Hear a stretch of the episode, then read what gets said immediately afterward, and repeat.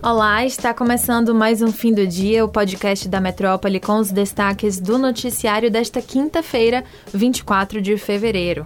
Aqui quem está falando é Luciana Freire e ao meu lado na apresentação está Catarina Carvalho. Olá, Cat. Oi, Lu, olá a todos. Não poderíamos começar este episódio com outro assunto senão a invasão da Rússia à Ucrânia. Segundo a CNN, os mísseis lançados contra Kiev, que é a capital da Ucrânia, começaram a explodir por volta das 5 horas desta quinta-feira, meia-noite aqui no Brasil. Às 7 horas, as sirenes de alarme de ataques aéreos soaram. As estações de metrô, que servem de abrigo para ataques aéreos, se encheram de pessoas. No fim da manhã, um longo engarrafamento, carros em fuga partindo na direção da Europa, havia se formado. As sirenes também tocaram em Lviv, a metrópole mais próxima da fronteira polonesa. Lá, a população foi aconselhada a desligar as luzes, ter consigo seus documentos mais importantes e buscar abrigo. É a cidade para onde muitos dos diplomatas estrangeiros haviam sido realocados vindos da capital. Comboios militares cruzaram a fronteira vindos da própria Rússia e também da Bielorrússia, invadindo a Ucrânia. Em pronunciamento na TV, o presidente russo Vladimir Putin afirmou que esta é uma operação de defesa para desmilitarizar a Ucrânia. Ainda em seu anúncio, o presidente russo ameaçou nações que venham a tentar interferir no conflito, ao dizer que a resposta da Rússia será imediata e levará a consequências como nunca antes experimentado na história. O exército ucraniano disse pela manhã desta quinta-feira que matou cerca de 50 ocupantes russos na região de Lugansk, no leste do país. O termo ocupante russo se refere aos soldados e aos combatentes separatistas pró-russos que atuam no leste da Ucrânia. A Lituânia declarou estado de emergência. O presidente Gitanas Nauseda disse que planeja enviar o exército para defender as fronteiras da Lituânia, já que o país faz divisa com a Bielorrússia, aliado da Rússia. A medida ficará em vigor até o dia 10 de março. E além de fazer fronteira com a Bielorrússia, a Lituânia é integrante da Organização do Tratado do Atlântico Norte, que é a OTAN, aliança que tem sido constantemente atacada em pronunciamentos do presidente russo Vladimir Putin. A OTAN afirmou ainda nesta quarta-feira que está com o povo da Ucrânia. Diante da invasão russa, diversos países afirmaram que irão impor inúmeras sanções ao país. Joe Biden, presidente dos Estados Unidos, disse que elas serão as maiores sanções econômicas já impostas na história. Ainda falando sobre a guerra entre Ucrânia e Rússia, o Brasil, neste cenário, assume um posicionamento de neutralidade à brasileira, embora Jair Bolsonaro tenha afirmado em recente visita ao país ser solidário à Rússia. Especialista em direito internacional, Acácio Miranda Filho afirma que o encontro de Bolsonaro com o presidente russo Vladimir Putin acende o entendimento de que sim, o Brasil tem um lado. Por meio de nota emitida nesta quinta-feira, o Ministério das Relações Exteriores, por sua vez, pede uma solução diplomática para a questão, com base nos acordos de Minsk a pasta afirma que devem ser levados em conta os legítimos interesses de segurança de todas as partes envolvidas e a proteção da população civil.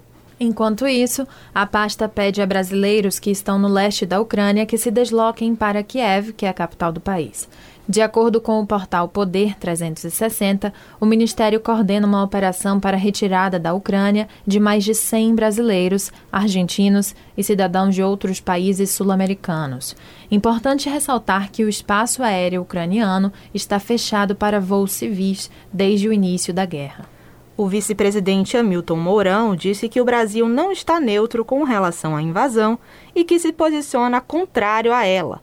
Na quarta-feira, dia 23, Mourão já havia dito que o país não reconheceria a independência das regiões separatistas na Ucrânia.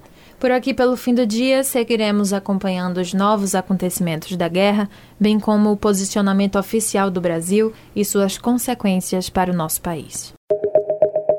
A pauta agora é pandemia. Nesta quinta-feira, a diretoria colegiada da Agência Nacional de Vigilância Sanitária, Anvisa, aprovou por unanimidade o uso emergencial do medicamento Evusheld da AstraZeneca contra a Covid-19. Este é o primeiro medicamento autorizado no Brasil para ser usado para evitar a doença antes que a pessoa seja infectada pelo vírus. O remédio é uma combinação de dois compostos derivados de células B doadas por pacientes com coronavírus e deve ser injetado por via intramuscular em duas aplicações. Segundo a agência, a medicação deve ser usada como profilaxia pré-exposição ou seja, por indivíduos que não estão atualmente infectados com a Covid e não tiveram contato com o vírus. Exatamente. Ele é indicado para pessoas com 12 anos ou mais que têm comprometimento imunológico moderado a grave. Fazem parte do grupo as pessoas que receberam transplante de órgãos, que tenham imunodeficiência primária moderada ou grave e que fazem tratamento de leucemia. O Evusheld também pode ser usado para quem tem infecção de HIV avançada ou não tratada. Isso porque, nos indivíduos imunocomprometidos, a produção de anticorpos contra o coronavírus gerada pelas vacinas é menor, já que a atividade do sistema de defesa do corpo, responsável pela fabricação das moléculas, está atenuada. Pois é, e ainda por determinação do órgão, o medicamento também está autorizado para quem a vacina da Covid não é recomendada devido a um histórico de reação adversa grave. No entanto, o gerente-geral de medicamentos e produtos biológicos da Anvisa, Gustavo Mendes, destacou que ele não substitui a vacinação para o público que está apto para ser imunizado.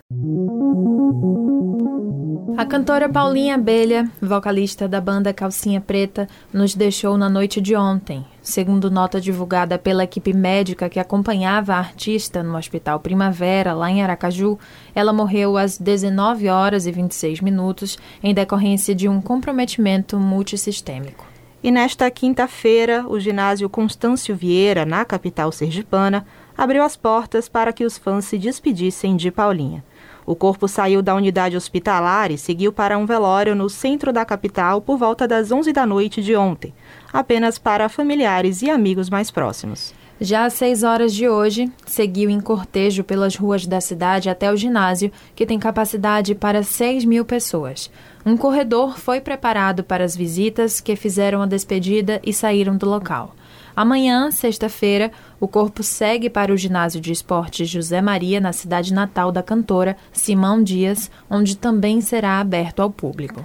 A artista estava internada há quase duas semanas em uma unidade de terapia intensiva, UTI, para tratamento renal. Paulinha tinha 43 anos e integrou o grupo de forró Calcinha Preta em 1998. Desde então, ela saiu da banda duas vezes para focar em outros projetos pessoais, mas em 2018 retornou definitivamente. A estreia nos palcos foi com a banda Panela de Barro, onde fez dupla com o cantor Daniel Dial. Os dois ainda voltaram a cantar juntos na Calcinha Preta, que também é composta atualmente por Silvânia Aquino e Bel Oliver. Entre os maiores sucessos interpretados por Paulinha no grupo estão as músicas como Baby Doll, Sonho Lindo e Ainda Te Amo. Paulinha Abelha era casada com o modelo Clebinho Santos e não tinha filhos. É isso, pessoal. O episódio de hoje fica por aqui, mas se você quiser ter acesso a essas e outras notícias, é só acessar o metro1.com.br para se manter bem informado. Acompanhe a gente também pelas redes sociais, arroba grupo.metrópole no Instagram e arroba metrópole no Twitter. Sempre lembrando que você pode ativar as notificações no Spotify para receber um alerta a cada nova edição do fim do dia. Tchau, Lu. Tchau, pessoal. Foi um prazer. Até a próxima. Valeu, Cat. Tchau, pessoal.